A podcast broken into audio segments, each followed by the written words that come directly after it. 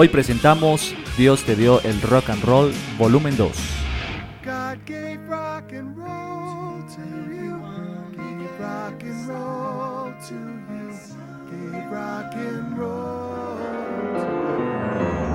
En la cuarta temporada de Profanáticos a imagen y semejanza, religión y sonido bestial.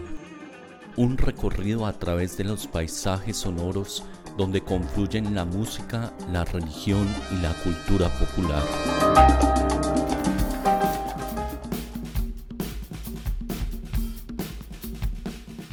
El rock de los 70 se convirtió en una forma de liberación que incluía drogas alucinógenas, sexo libre, una inclinación por el jazz y la vida de los guetos urbanos, un misticismo ligado a la filosofía oriental, un espíritu inquieto y aventurero de rebeldía que resultaba en la crisis social y la influencia de las tendencias de la cultura popular.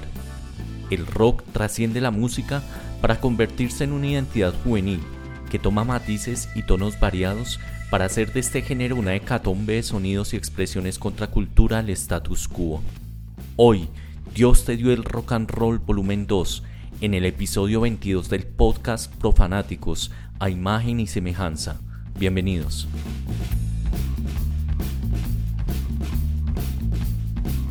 Un saludo de bienvenida para todos los profanáticos que están escuchando este episodio 22 del podcast Profanáticos en nuestra temporada Religión y el Sonido Bestial. Les habla Simón el Mago y hoy acá con un invitado muy especial. Entonces, qué mejor que saludar acá a los profanáticos. Lucas, ¿qué tal? ¿Cómo has estado? Hola, buen hombre, ¿cómo va todo? Muy bien, ¿y qué tal la semana? Súper bien aquí, contentísimo de la expectativa de este gran programa con este gran invitado. Entonces, nada, con toda pues. Y en México, Santo, ¿qué tal? ¿Cómo has estado?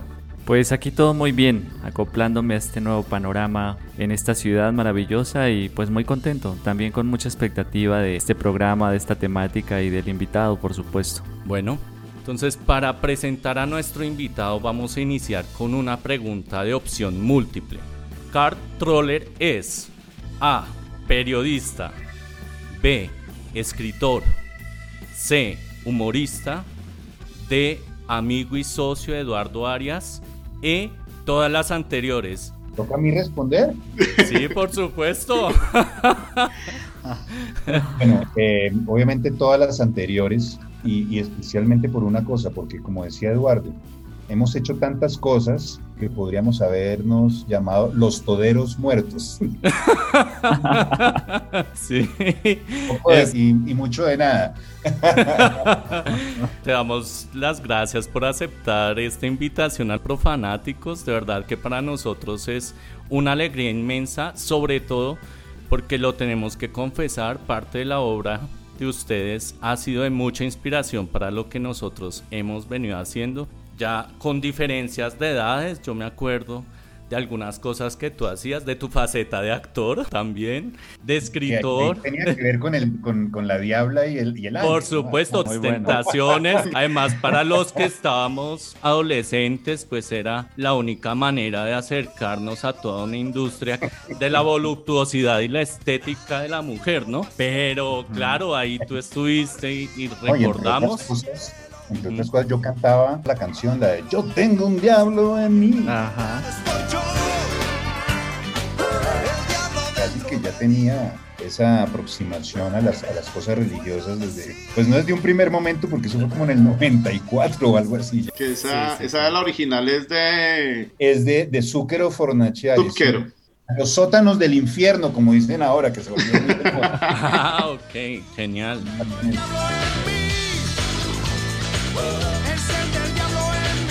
También fuiste libretista en un programa de los noventas que era Sociedad eh, escribiste, hiciste música, mejor dicho, o sea, sí, yo creo que la invitación a todos es que exploren un poco tu obra, pero sí creemos acá que realmente ustedes son de los pioneros en el humor político y también con cierto nivel intelectual, ¿no? Porque he podido aportar a nivel de la cultura cosas que son importantes, entonces de verdad, Carl, pues bienvenido, muchas gracias por estar acá con nosotros y bueno, hoy te tenemos para hablar acá de música, de cultura popular, de religión. Entonces, sin más preámbulo, iniciemos este episodio. Pues qué gusto, de verdad, Carl, también este, poder compartir contigo, conocerte y también ampliar como estas, digamos, hermenéuticas que ustedes también han ido explorando y también dando a conocer, ¿no? Desde la cultura y desde la música, en fin. Eh, pues bueno, yo primero tengo una pregunta en, torno a, las creencias y a este halo místico que tiene el rock y el vínculo ¿no? que tiene con la, con la religión. Entonces yo remito precisamente a estos personajes como tan famosos y que tuvieron como también esa experiencia de cercanía y de vínculo pues, con lo religioso y estoy hablando por ejemplo de Bob Dylan, ¿no? Eh, tú también en una entrevista que escuché hablabas también de esa experiencia religiosa de Santana, ¿no? O bueno, si nos vamos más atrás, pues está toda esa influencia que tuvo el gospel y es también la experiencia de, de Little Richard, en fin, son muchos personajes, ¿no? Y pues si nos vamos al, al, ámbito contemporáneo, al contexto contemporáneo, también bandas como YouTube, ¿no? Con esta canción, por ejemplo, que tiene una canción muy, muy interesante y bellísima que se llama Yahvé. Y bueno, también hay un autor que, que escribe, ¿no? Sobre la mística y la religión en el rock, que es Alberto Manzanero. Muy interesante. Y entonces también nosotros queremos que tú nos amplíes ese horizonte de ese vínculo, esa relación que hay entre el rock o personas muy concretas con la religión, ¿no? Bueno, obviamente es un tema muy amplio, ¿no? Porque pues el rock ya lleva sus, sus buenos eh, casi 70 años y pues las influencias pues un poco más, ¿no? Pues todo lo que era la influencia del río Mississippi, del jazz, del blues, del rhythm and blues, de la música folk norteamericana, en toda esa región del Mississippi, de, Memphis y todo eso. Pero digamos que yo lo que he estado como mirando a raíz de, de, esta invitación, pues es como muchos músicos que han tenido canciones que hablan eh, de, de, cosas religiosas y todas de una diferente, digamos, diferente profundidad, diferentes aproximaciones a un ser superior o a una espiritualidad, y eh, como cosas desde, desde, las más famosas como Escalera al Cielo o Autopista al Infierno, ¿no? que son dos, el Zeppelin o ACDC, dos parámetros así bien distintos, o, o, los mismos eh, Beatles y los Rolling Stones, que uno eran como de sus majestades satánicas, ¿no? que se llamaban un disco en el 67, The Satanic Majestic Request.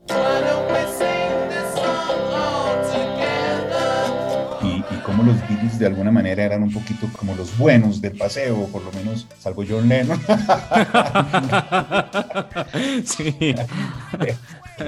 que, se aproximaban un poco, digamos, más, más a Dios. Pero si uno se pone a ver, digamos, em, hay infinidades de, de grupos, cosas de heavy metal, por ejemplo, que ahí sí que se ven cosas desde satanismo hasta, hasta convertidos al cristianismo yo me, digamos, domino más un poco lo que, lo que fueron los 60, los 70 y algo de los 80, que es más la, música de la adolescencia y todo eso. Y pues tuve la, digamos, como la, la vivencia de alguna manera, porque cuando uno se mete a oír la música de estos grupos, pues se mete también en las letras y en la vida de ellos. Porque una de las cosas que sí me gustaría hablar es de los músicos que en un momento se convirtieron o tuvieron una experiencia digamos, como dice Enrique Iglesias, desgraciadamente una experiencia.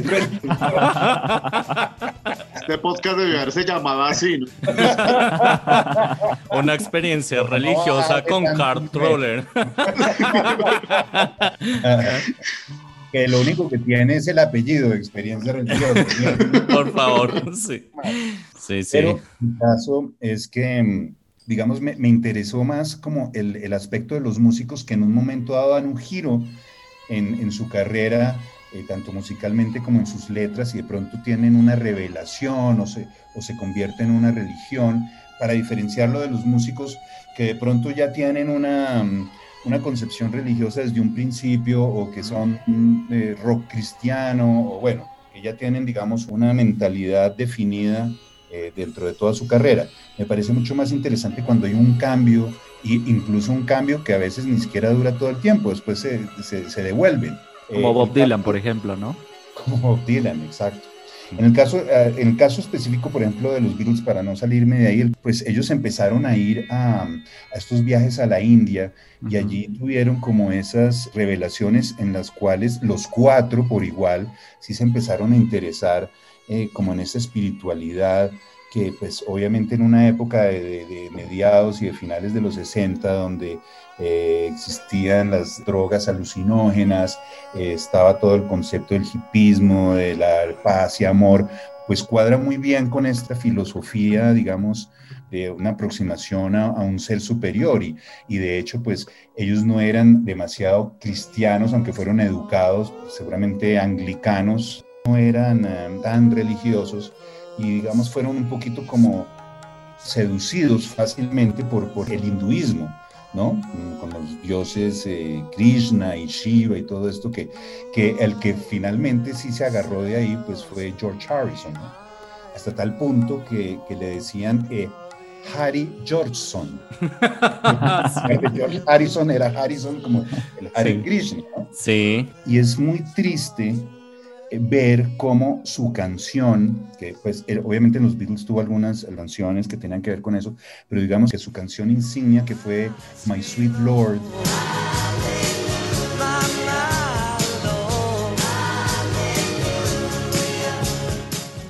Que le puso todos esos coros de Hare Krishna al final y que fue como su, su canto el gran misticismo y, la gente se conectó mucho con George Harrison, pues terminó siendo una demandada esa canción por plagio y el tipo se la pasa los próximos 20 años en tribunales peleando por una canción hasta el punto en que casi que no quiso volver a componer durante mucho tiempo, le costó mucho trabajo. Entonces, ¿cómo esa experiencia religiosa y si de verdad terminó siendo una pesadilla para George Harrison? Eh, dicen que Ringo Starr también al final, en los últimos años, se ha convertido más hacia, hacia el cristianismo.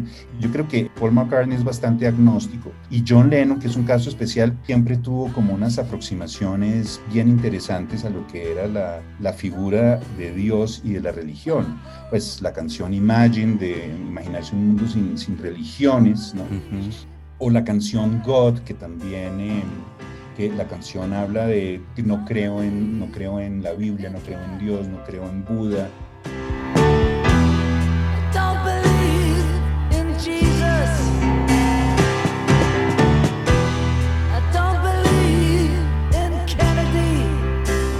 No creo en, en, en Zimmerman, ¿no? No creo en, en Dylan. En Dylan. No creo en los Beatles también, porque además eran como dioses, ¿no? De hecho, alguna frase de él que dijo que somos más populares que Jesucristo, ya los ponía en ese nivel. Y al final decir, no creo en, en los Beatles, solo creo en Yoko y en mí. Entonces, él los ponía como, como en, una, en una situación de lo que era la, la espiritualidad para ellos.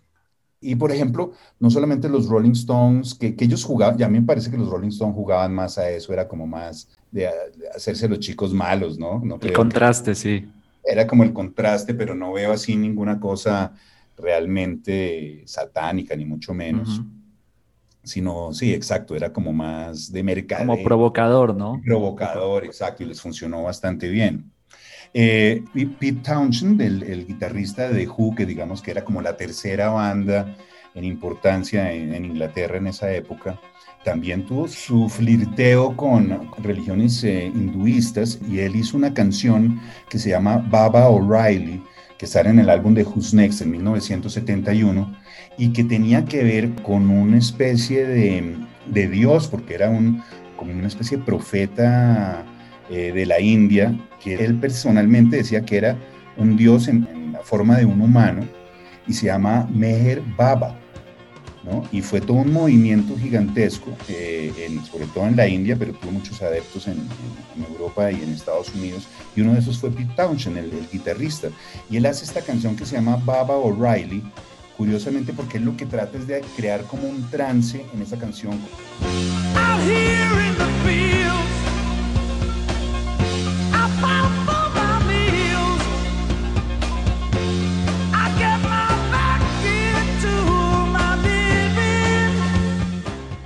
Y, lo que hace él es que se llama Baba O'Reilly, pues por Meher Baba, pero también por el, el músico de, de, música minimalista, un compositor que se llamaba Terry O'Reilly.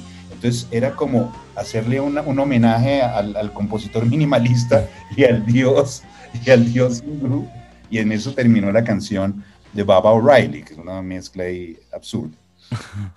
Está también lo de, bueno, lo de Carlos Santana, ya que estamos hablando de eso, en un momento, pues hay que, hay que tener en cuenta que, Carlos Santana nació en México, se fue muy pequeño a, Estados Unidos, el padre era mariachi y se van a primero como a Tijuana y después se pasan y termina en San Francisco y ahí forma la banda Santana. Pero en, como en el año 68, 69 y después como en el año 72 o algo así, también se mete en la, en la onda de un eh, personaje que se llama Sri Chinmoy. Yo no sé cómo hizo la conexión con otros músicos, pero dentro de esta especie de, profeta o de, de, guía espiritual estaba también John McLaughlin, el, el guitarrista de Mahavishnu Orchestra, pues de hecho Mahavishnu también tenía ese nombre.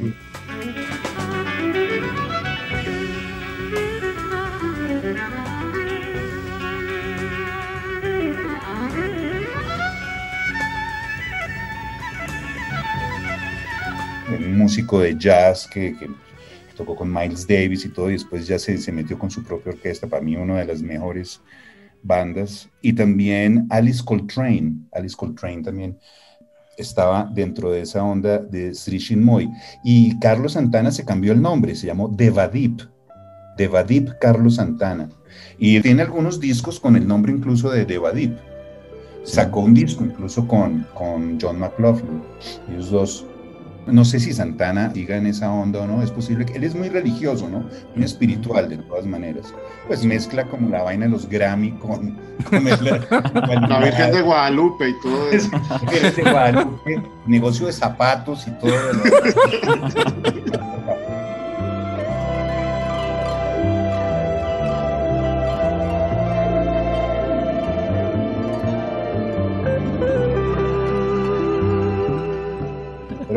de todas maneras, le ha funcionado eso. Y, el, y, el, otro personaje es Cat Stevens, que también pues era, eh, que, es, que, ese sí que es un personaje bien, bien curioso porque era de origen griego, pero era inglés, ya se había cambiado su nombre, ¿no? ya Cat Stevens era como el nombre artístico, y en algún momento también tiene como una, una visión de lo que podía ser esa, esa experiencia con el Islam.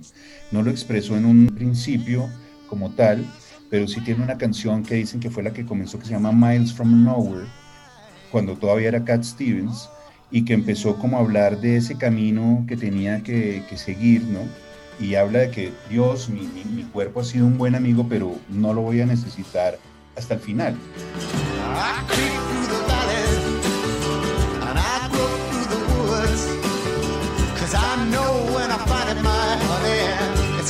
Y después si tiene una época en que se convierte al Islam, se cambia de nombre otra vez, por tercera vez, Yusuf Islam, y se retira de la música.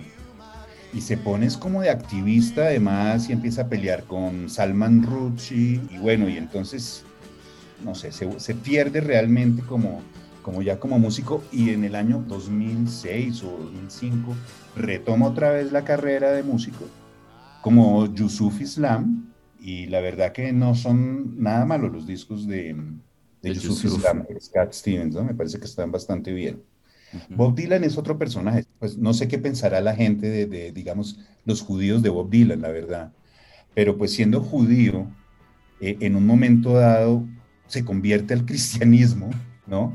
Y saca como tres discos que tienen que ver, o sea, en el, entre el 79 y el 82, que son em, son esos discos, bueno, Slow Train Coming, los otros dos, ahora se me olvidaron cuáles eran los otros dos. Save, creo que ah, son. Save y Short of Love, sí, Save y Short of Love, eh, que eran súper cristianos, pero además eso le dura, lo saca muy seguidos y en una cuestión de dos, de dos años o tres años, entre el 78, 79 y en el 80 vuelve otra vez al, al judaísmo. Y obviamente la más feliz era su mamá, ¿no? Lo expresó pues porque pues fue un niño descarriado que se había, que se había ido y volvió otra vez al judaísmo. Y sin embargo, como en el año 2012, otra vez vuelve a tener una revelación cristiana y hace ese álbum que se llama Tempest, la tempestad, y que otra vez vuelve como a, meterse en el, en el, cuento. O sea, por lo menos tiene unas unos temas eh, religiosos bien importantes, pero hay que tener en cuenta que además, pues, no solo es la música, sino las letras, ¿no? Al fin y al cabo, pues es Nobel de literatura y todas estas canciones tienen que ver mucho, a la final, con, con el amor, con los cambios sociales. Incluso él decía, una vez en, un concierto, creo que decía, bueno, yo les dije a ustedes que los tiempos estaban cambiando y efectivamente, ¿no? Y después yo les dije que la respuesta estaba en el viento, ¿no? Blowing in the wind, y así era. Y ahora les digo, Jesús viene a salvarnos. Qué profeta la. Qué profeta, y si lo otro era verdad, pues esto tiene que ser verdad.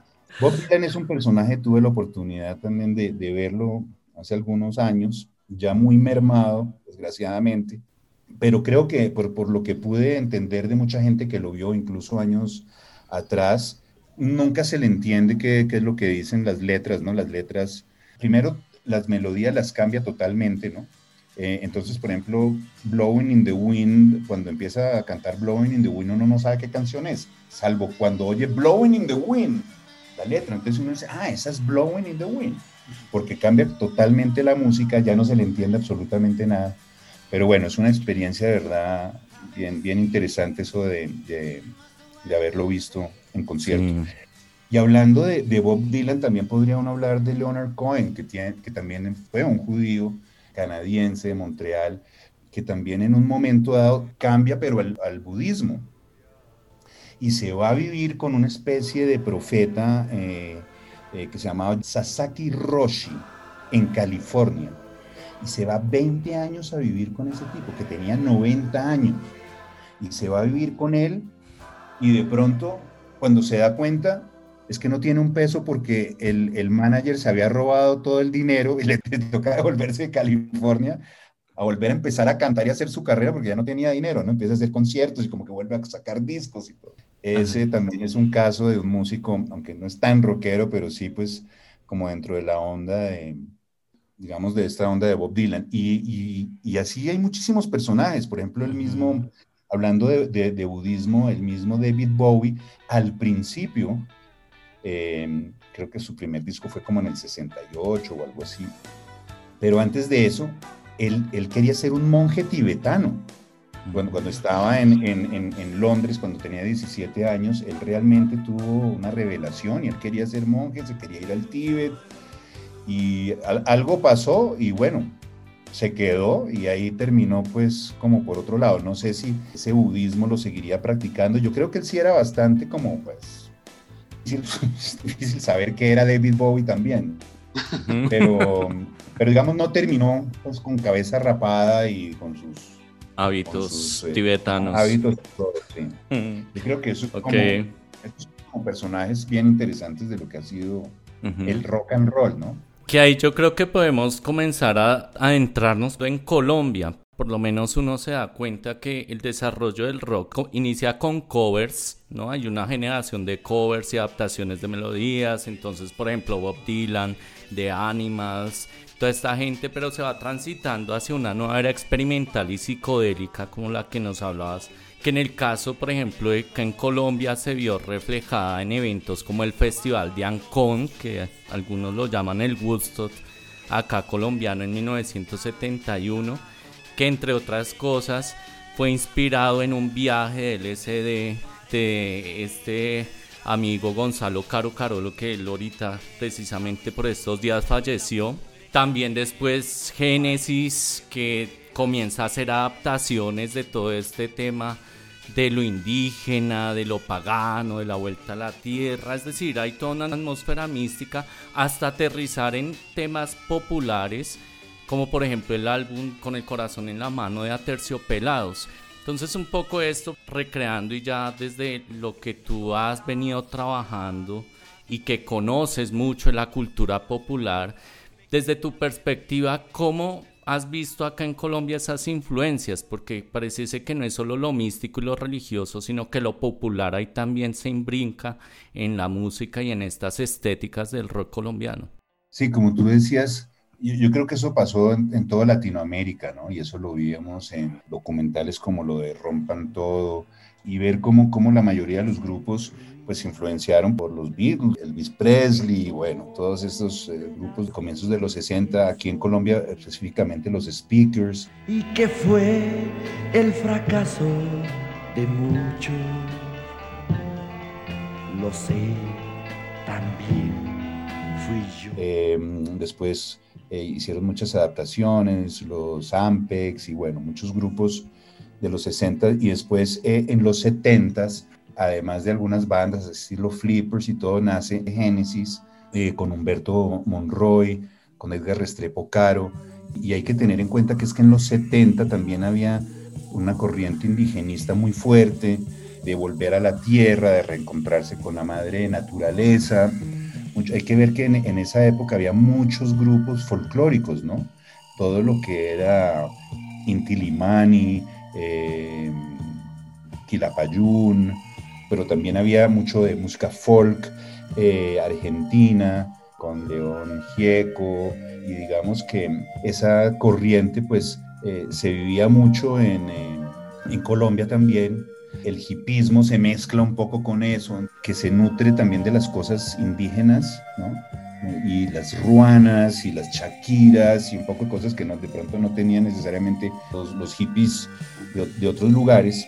Y Humberto Monroy sí, por, por sus canciones uno ve cómo, cómo, trata no solo musicalmente de retomar a música autóctona y electrificarla,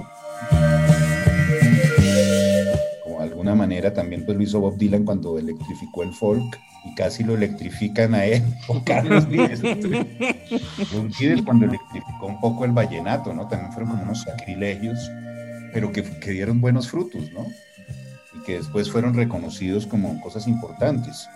Pero en un principio, digamos, los, los más chapados a la antigua o los, los más eh, puristas del género no admitían que, la música folk o que el vallenato que la música colombiana en general se pudiera mm, transformar en cosas, en, rock and roll o en eso, ¿no? Porque muchos, muchos experimentos de, los speakers también antes de, de, Genesis fueron, fueron eso, ¿no? Hacer algunas cosas con música colombiana, pero más experimental.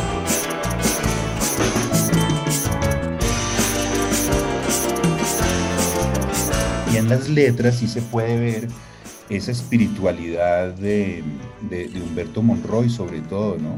yo creo que eso fue, digamos, como un grupo que desgraciadamente, como la mayoría de las cosas de los 70, pues no tuvieron el apoyo de la industria discográfica, no se vendían bien las cosas.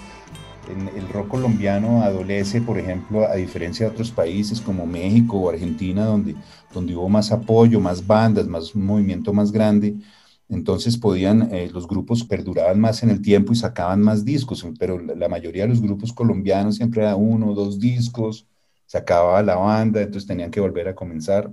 Y eso le quitó mucho, digamos, mucha fuerza para que un movimiento de esos pudiera ser eh, más importante.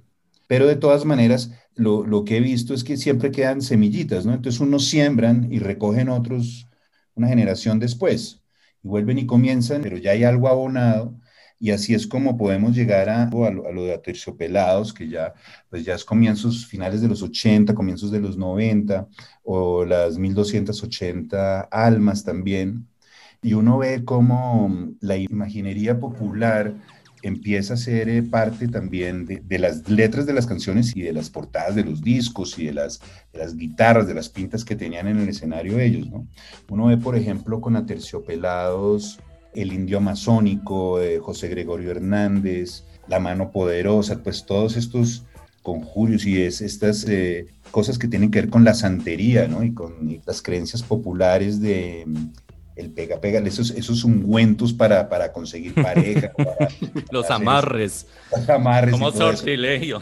Sortilegio, exacto. Como en esas canciones empiezan ellos a, a explotar esa, esa especie de, espiritualidad, ¿no? O sea, cantidad de brujos que aparecen, muchos periódicos sobreviven todavía gracias a esos clasificados de brujos. Y, eh, es ver cómo, cómo, esas tiendas todavía también venden consultas que valen una cantidad de plata y toda la gente todavía le gasta eso. Uno ve, uno ve también, por ejemplo, hay una canción de, de Aterciopelados que se llama El Diablo.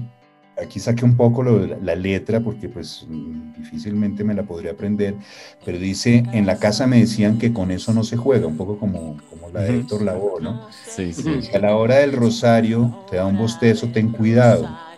Eh, yo rezaba todo el día, pero la tentación llega. Lo mejor es no nombrarlo, huele a azufre, es el diablo.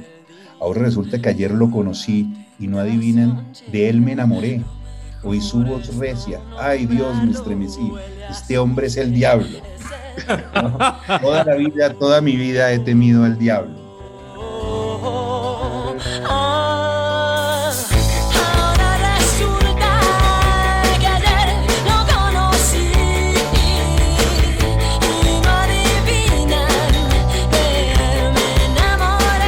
Hay una mezcla como uno también le dice, no, este tipo es un diablo, ¿no?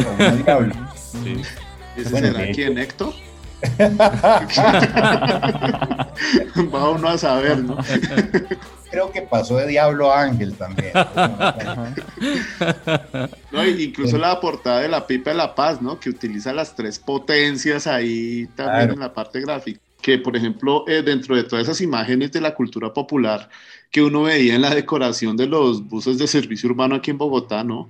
Que hoy ya prácticamente son extintos y los que quedan son provisionales, pues no podía faltar el logotipo de los Rolling Stones. Claro, claro. y Sí. también, Eso eran los, ¿cómo se llamaban? Los guardapolvos. Ajá. Guardapolvos famosos de, las, de los camiones, con el conejito de Playboy. Ajá. Sí. Eh, y también, bueno, y también sí, seguramente había algunos de calcomanías en los, en los espejos, en las ventanas o en la tapicería. Sí, no, y que salía la, y que bueno, que el logotipo de los Rolling Stones pues aparece en el año 1971 en el álbum Sticky Fingers, que el arte de esa portada lo diseñó el artista pop pues Andy Warhol y erróneamente pues se le atribuía el diseño del logo, que en términos de diseño gráfico pues no es un logotipo sino un isotipo y lo diseñó John Pesh, quien cursaba último año de diseño y esta imagen fue inspirada en la diosa hindú Kali, esta diosa es considerada por los hinduistas como la madre universal y destructora de la maldad. Entonces ahí vemos cómo converge la cultura popular, la religión, el rock y bueno, y la política también, porque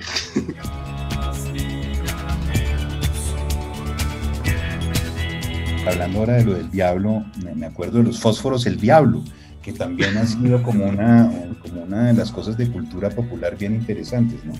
Pues además del divino niño, entonces siempre están como esas cosas de diablo y de, y de- Jesús y de Dios y bueno, de la religión. Sortilegio, que era la canción que mencionabas también, tiene que ver ya es como con los amarres y todo eso para conseguir pareja Sí. y, y que tienen que ver también con, con lo que tú decías de, de las bucetas y todo eso. El, el- el disco de grandes éxitos de, de Aterciopelados es una, una buceta de frente, ¿no? Es un, eh, un transporte, un colectivo, para, como le dicen en, en México. No sé cómo le dicen en México a los... Camión. Ah, sí, el camión. Los el camión. camiones, sí. ah, así, no, y Romeo y Buceta también tenía esa portada igual en su inicio, yo me acuerdo. Claro, claro. Y María Fernanda Cardoso, que es una artista muy importante en Colombia, también me acuerdo que en una época expuso unas fotografías de, de bucetas, así los letreros de bucetas, fíjate cómo se, cómo se volvieron ya portavasos, eh, imanes de nevera. Cuadros. Hay gente que enmarca el que va para el 20 de julio y lo coloca en la No, sala. o y, sea, o sea, o sea, se han aprovechado bastante la estética popular. Mira nomás, pues ahí en Andrés Carne de Res es igual. Ah, pues claro, claro. El kitsch. el kitsch y, y cómo, cómo Andrés Jaramillo, el que era dueño de eso, creo que ya lo vendió, pero él se ponía ahí en las imágenes. Él se volvió un personaje también como el, el ego de él hizo que apareciera también en, en todas las cajetillas, en las estos, en los- se hizo Parecía hasta en la sopa. Mucha- en, el, en el muchacho relleno ahí. Parecía de arepa también. sí. Sí, sí. No, pero otro, otro grupo es el de 1280 almas, que me parece bien, bien chévere también. Eh, son distintos, ¿no? pero sí tienen algunas canciones, también estuve, estuve mirando algunas letras, tiene por ejemplo una que se llama Dios del Sur, dice Dios del Sur, ¿dónde tú estás? Dios del Sur, despierta ya.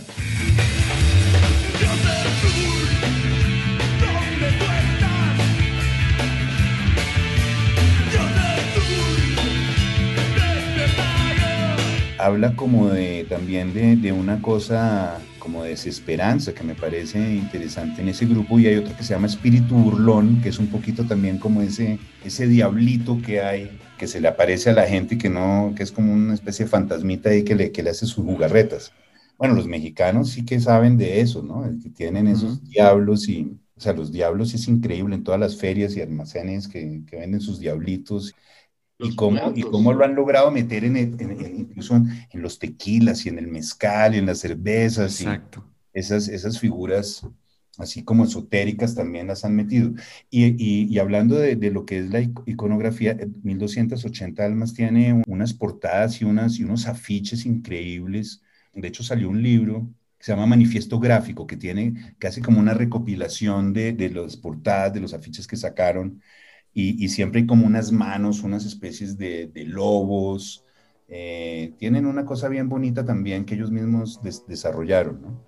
Y ahora, lamentablemente, con esto de la música bajada de, de iTunes o, de, o en Spotify o no sé qué, se pierde mucho de lo que es la imagen de los grupos, ¿no? Eso es- me parece que es un problema porque como que ya no están, no están las portadas, no están los libritos, no están esas cosas. Y en esta pandemia, pues tampoco hay afiches que inviten a ningún bar, ni, No, ahorita es, ahorita es ah, solo afiches de mantener la distancia y cosas de esas. Uno no ve nada más por ahí. Pero mira que yo en pandemia me encontré esto en una casa de discos. Sí. Y ahí es entonces donde va nuestra tercera pregunta. En el año de 1990, bajo el sello independiente Discos Roxy, aparece en la escena musical del país un disco único y diferente a lo acostumbrado hasta ese momento. El disco Chapinero Gaitanista de Hotel Regina en la Orquesta Sinfónica de Chapinero, influenciado por el disco sandinista de The Clash y el Sgt. Peppers de los Beatles. Es una mezcla de rock, sonidos ambiente, música electrónica, fragmentos de emisoras y hasta discursos políticos y religiosos, superado solamente por el eclecticismo de una bandeja paisa. Hoy en día es considerado por los cazadores urbanos como una pieza de culto. Carl Troller es uno de los autores intelectuales y materiales de este gran trabajo.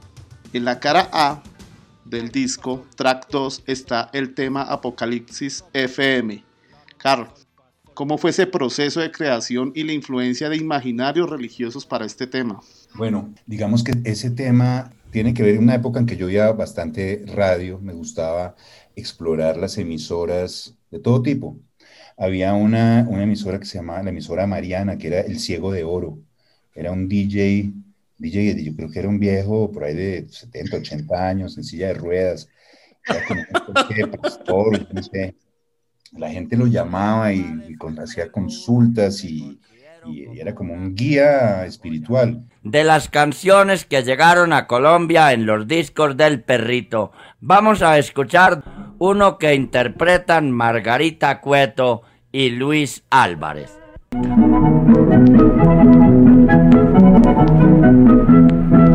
Y muchas, muchas emisoras evangélicas en AM, a mí me fascina desde por sí el sonido del AM. Y, y- y también era la época del- de, los cassettes.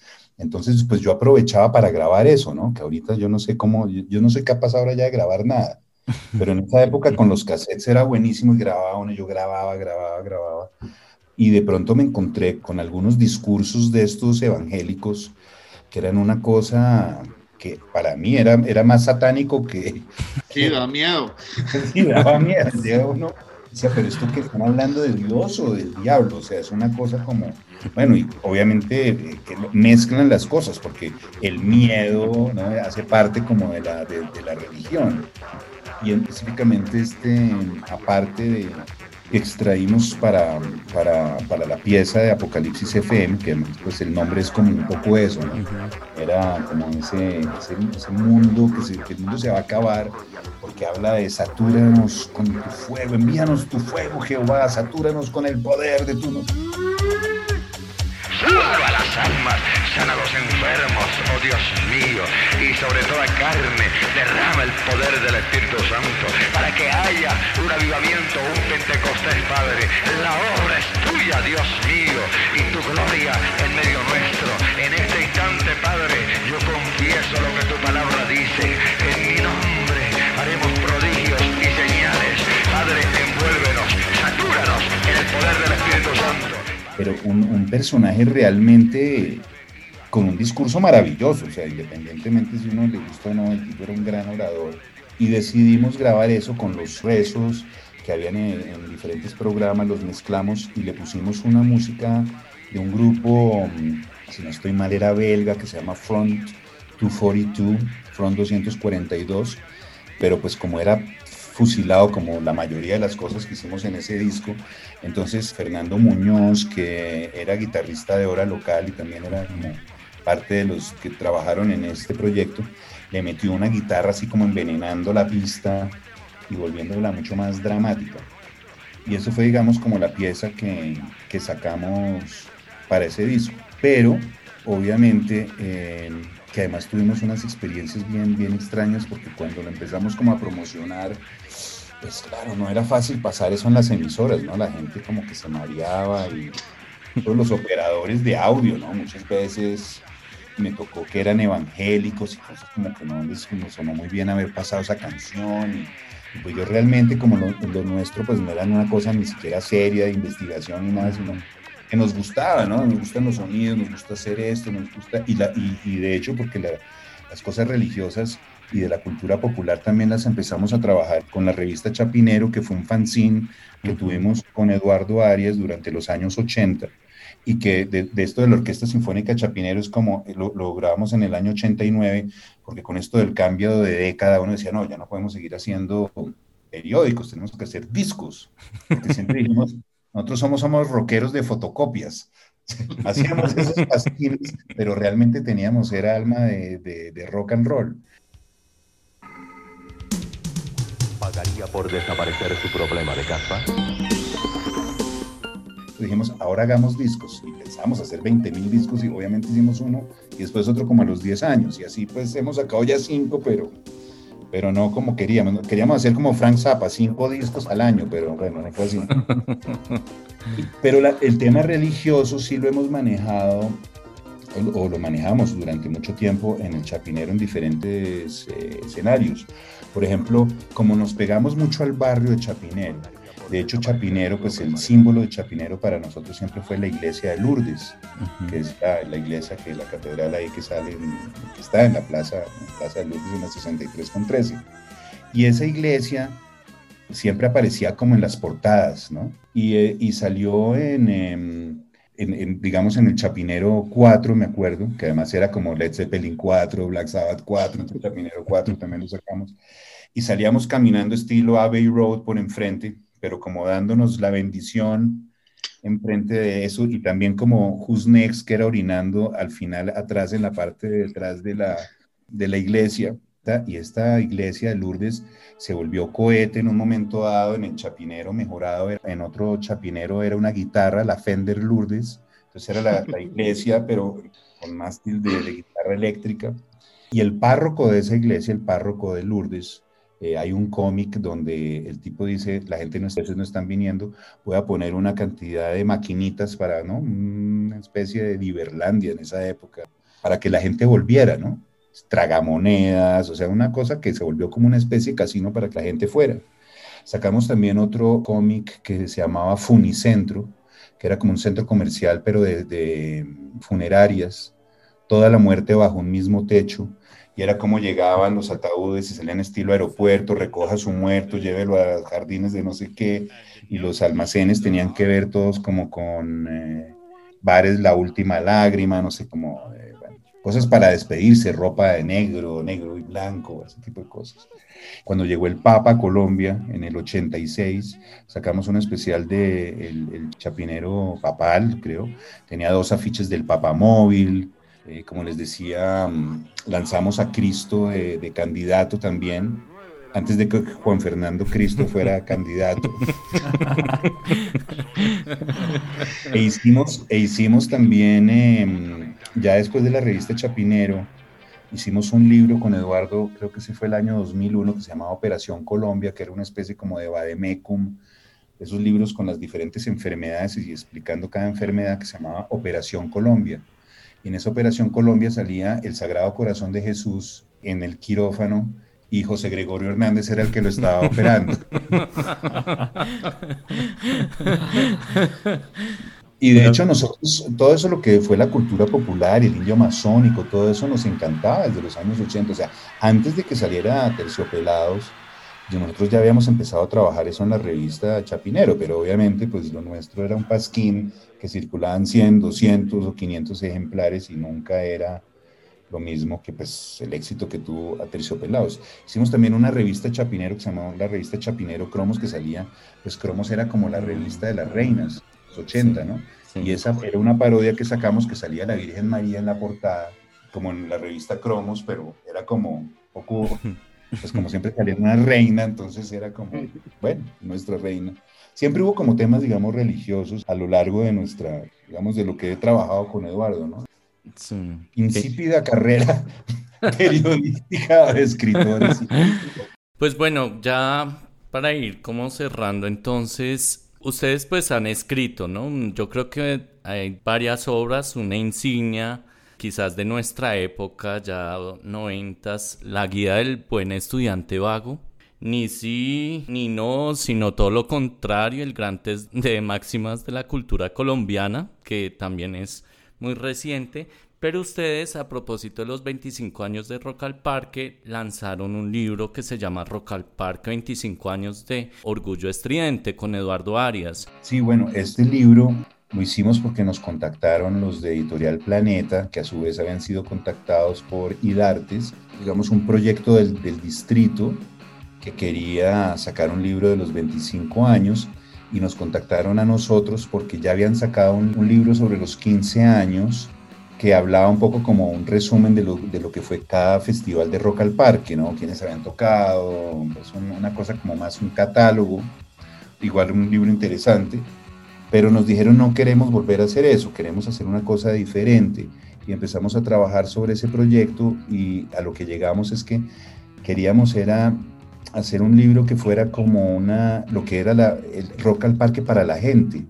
Más que hablar de las bandas y eh, diferentes festivales uno por uno, fue un poco como la aproximación al público, lo que significó rock al parque para la ciudad, para el rock colombiano, eh, los personajes que tuvieron que ver con Rock al Parque, que no eran necesariamente las bandas, sino desde los curadores de los festivales, los técnicos de televisión que lo transmitían por Canal Capital, los periodistas que lo cubrían, eh, los que cuidaban cinturones a la salida, los que vendían mazorca. la gente que tuvo que ver con Rock al Parque de alguna manera, ¿no? Sí. y también, eh, o sea, y, también queríamos hacerlo como de una, pues, al fin y al cabo, pues si lo íbamos a hacer con Eduardo, que, tuviera algo de humor. Y, queríamos hacer más cosas, pero no se pudieron. Queríamos que el libro trajera un, un poncho de esos para los aguaceros, porque como siempre, siempre llovía. De hecho, decíamos, por la compra de su poncho, lleve el libro de Rock al Parque. Incluso se hubiera podido imprimir como la Biblia, ¿no? En, ese papel de arroz. Eh, y, bueno, y ese libro de Rock al Parque, o sea, logramos sacarlo, iba a salir como a, finales, eh, como en diciembre de 2019, terminó saliendo en febrero de 2020, y pues para que te nos agarra la pandemia y eso entonces para promocionarlo no hay nada, cierran las librerías, se cancela Rock al Parque, logró salir, pero pues eh, digamos no pudo tener la difusión que hubiéramos querido. Hay una parte también gráfica que la hizo otro pelado, pues que, ahora no me acuerdo cómo se llama, es en el libro, pero los, digamos las ideas gráficas las tuvimos con Eduardo y era, era como la parte de humor también, ¿no? Porque había como el, el, menú, por ejemplo, de Rock al Parque tenía que ver con las bandas que, que tuvieran eh, como nombres o de, o de, trago, ese tipo de cosas. Había imágenes como, como la tarima y un tipo como remando así como si fuera una góndola, ¿no? Había como entonces en Venecia, en el barrio Venecia. Sí. era, Sí, como cosas de imagen y también como meterle como una cosa gráfica bonita que era eh, como sollársela, ¿no? Con la ciudad y con Rock al Parque, con el rock. Y también contar como cuentos, así que era muy chistoso con, con ese, justamente hay una, una parte del libro que es muy bonita, que es como todas las diferentes tribus se disfrazaban para, para ir a Rock al Parque, ¿no? Los skinheads o los eh, o todo depende de las, las bandas que tocaban, ¿no? Pero al final todo el mundo terminaba con un poncho rosado o verde o azul. De conciertos pasados. conciertos pasados. Porque en el último eran los de Roger Waters que, que, que los daban ahí. Entonces no se veían las chaquetas, ni los tatuajes, ni los peinados, no se veía nada, porque todo el mundo era como una especie de, todo el mundo de plástico. Sí, sí, sí, sí, sí. Esas son como anécdotas que pudimos contar de gente que entrevistamos y, y bueno, creo que quedó un libro bonito, no sé, pero, pero pues desgraciadamente faltó un poco de, de difusión.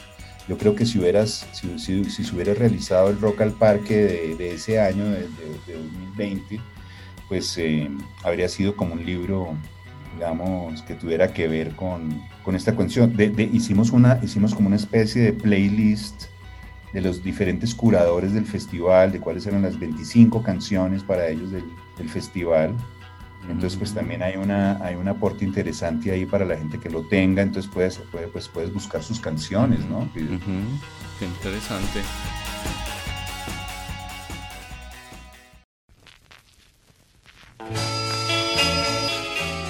Carl, de verdad que es un placer tenerte acá con nosotros y bueno, pues nos gustaría que nos contaras un poco sobre tus proyectos. Tú también tienes dos podcasts ahorita, entonces para que nos cuentes un poco sobre en qué andas y para que también te podamos escuchar. Bueno, no, pues ese, el hice un podcast que se llamó Bogotá del Putas Bogotá, que fueron solo 10 episodios. Me llamaron la, la gente de, de RTBC eh, para que lo hiciera para ellos y digamos que fue un poco de lo que hablábamos. Digamos, era el rock de los 80, pero para hablar del rock de los 80 me fui un poco atrás también para ver eh, cómo habían llegado ahí y un poquito también para adelante para ver qué había quedado el rock de los 80. Y también, pues obviamente, entrevistar a la gente, hablar sobre lo que fue la ciudad, en términos de cómo, cómo se empezaron a dar los primeros bares, eh, cómo cambió la ciudad con el, con el rock, los primeros grupos que llegaron, la etiqueta de rock en español, ¿no? Eh, que, que fue una etiqueta muy colombiana porque pues en Argentina siempre habían cantado en español, entonces pues el rock en español no llegaba de la nada. allá sí. es Y en rock nacional. también, ¿no? El Entonces, rock nacional, sí. pronto llegó fue el rock, sí, el rock nacional, sí. Y entonces, bueno, ese tipo de, de anécdotas eh, que tuvieron que ver con, con, ese, con ese podcast. Y, y ahora estoy haciendo un podcast que ese sí es, digamos, que lo hice, lo he hecho por mi, por mi cuenta, con la colaboración de Juan Pablo Cuevas, que es un primo mío que hace la parte de ingeniería, y se llama Réplicas y tiene que ver con covers. Eso fue un, programa de radio que tuve durante dos años en, la FM, pero era una hora a la semana los sábados y pasaba eh, covers de diferentes canciones. En un programa podían ir 8 o 10 canciones.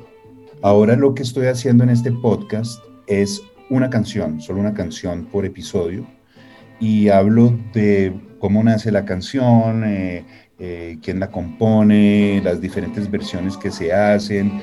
Muchas veces esas canciones vienen de otras anteriores, de, de ritmos anteriores, ¿no? Por ejemplo, el caso de Oye, ¿cómo va? de Santana, que ori- original, entre comillas, de Tito Puente, porque también se supone que, que era de... Entonces empieza uno a ver hacia atrás, ¿no? Que, que Cachao de pronto fue el que realmente la compuso y que Cachao tampoco fue el que la compuso, sino que habían otros. Y al final ver cómo termina haciéndola hasta Julio Iglesias, ¿no?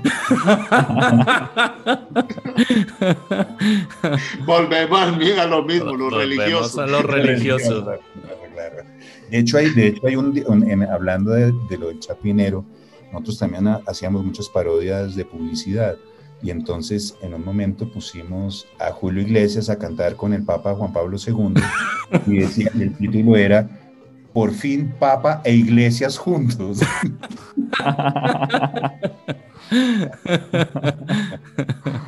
Pero bueno, este podcast, este podcast de réplicas para volver, hago, hago todo tipo de, de géneros, de, de rock, pero también de música brasilera. El, el pasado hice la canción de, de Blackbird de los, de los Beatles. Y entonces lo que trato es de meterle cosas latinas, así sea una canción eh, anglosajona, lo que trato es de que algunas de las versiones por tengan sabor latino. Entonces había una versión de Arturo Sandoval, muy jazz cubano. y, y otra de Paco de, de Paco de Luciano Sinodal de Meola, que toca una versión muy flamenca al estilo, al estilo Paco de Lucía. Y, y como que me he metido como, como por esa onda, como para que sea un, un podcast distinto. Sí. Y ahí voy, he sacado solo seis episodios se y se puede oír en, en Spotify. Eh, ese es el que tengo ahorita como en el que estoy trabajando. Y la, el otro proyecto que tengo es que me, me lancé de editor de libros para niños.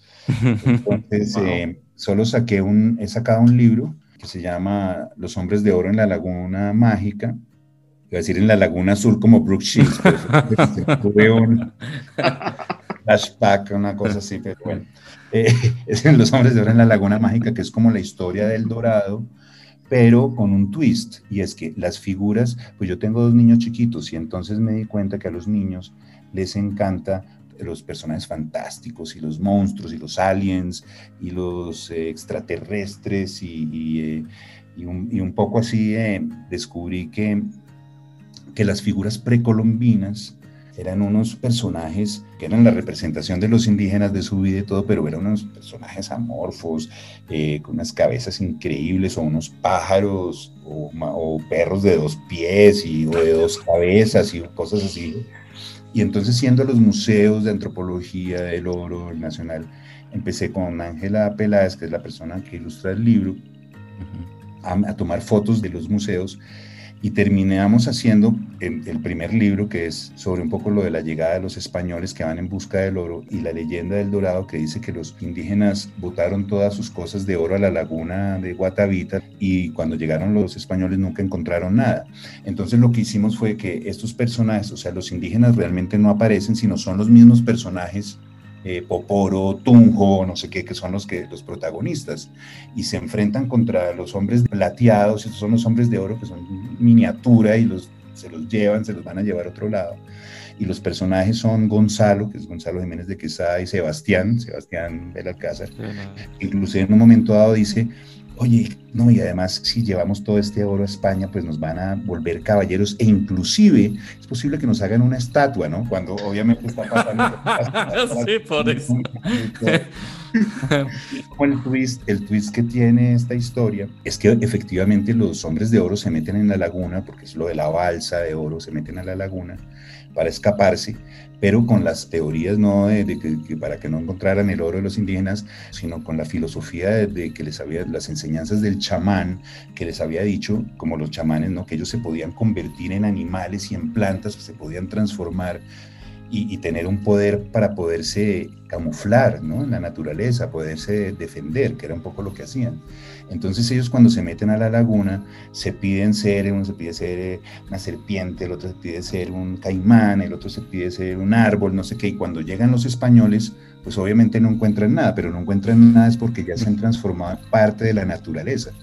Y entonces ahí es cuando dicen que el verdadero tesoro pues no era, no era el oro, sino es la naturaleza, que es la que tenemos que cuidar. Ahí es donde está, que es un poco volver un poco a las canciones de Génesis y eso, ¿no? Que no le Humberto Sí. Monroy dice, cuando, me muera, cuando me muera, dile a mis hijos que estoy metido entre la tierra, que soy un árbol o una hoja seca, que soy abono para las bestias.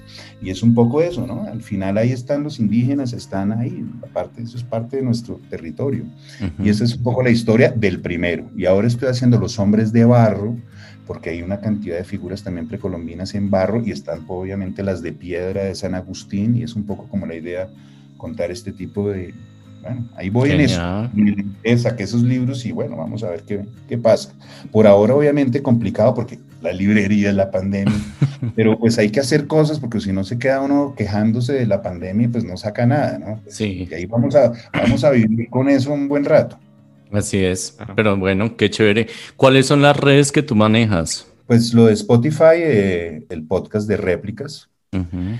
y, y realmente pues yo lo único que ya manejo es eh, Instagram.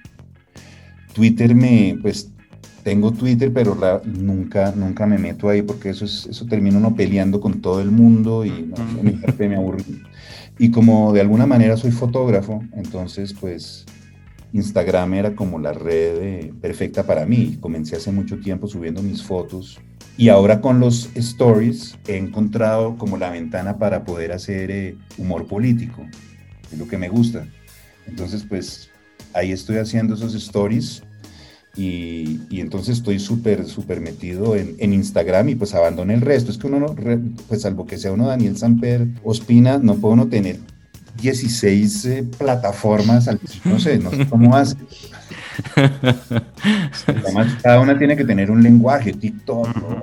Entonces, pues, ya, arroba cartroller. Por fortuna mi nombre no es... es- no, está, No ha sido clonado por algún edil de Bogotá, algún político. Pronto Quisi- sí te trolean, pero Sí, sí, eso también. Se me hora de trolear, sí. Y a veces me dicen, "Ah, de trole, troleando otra vez aquí en Instagram. Debería, debería aprovechar ese apellido. sí, sí. Pues gracias Carl por acompañarnos entonces en este podcast y esperamos tenerte de nuevo con los profanáticos. Bueno, Por tu a tiempo. Entonces todos invitados a escuchar los podcasts, a visitar nuestra página profanáticos.com en las redes sociales Facebook, Instagram, LinkedIn y por supuesto también a que nos escuchen todos los que les gusta el marketing digital en la emisora Radio Digital América. Entonces finalmente, ¿con qué nos vamos para el próximo episodio, Santo? Bueno, el próximo podcast hablaremos sobre la salsa y este vínculo que tiene precisamente con los símbolos de la religión desde Cuba y toda su génesis en las calles neoyorquinas. Así que no se pierdan este capítulo que también va a tener dos episodios donde hablaremos en torno a este género tan maravilloso y pues tan sugerente en torno a estos símbolos de la cultura popular y la religión. Muy bien, entonces nos encontramos en el próximo episodio de Profanáticos. Lucas, ¿qué saludos tenemos? Gracias Simón. Hoy queremos enviar un saludo al grupo Catacumba en la ciudad de Barranquilla, a Edgar Thomas, El Negro en la ciudad de Medellín y por último dedicar este programa a la memoria de Oscar Javier Molina, una persona que trabajó bastante por los habitantes de la calle en la ciudad de Bogotá y un aficionado hasta la médula del rock y el metal y pues ahí de paso le enviamos un saludo a la mona, Andrea, quien fuera su esposa en vida. Para ella un fuerte abrazo. Bueno, y un abrazo para todos los que nos escuchan. Y Carl, te invitamos para que lances la pieza musical de cierre del podcast. Y los invito para que escuchemos esta increíble canción del grupo Génesis, tal vez el grupo más importante que ha tenido Colombia en toda su historia, El hombre de la sandalia. Es el hombre de las sandalias que va vestido con el polvo del camino. Es el hombre de las sandalias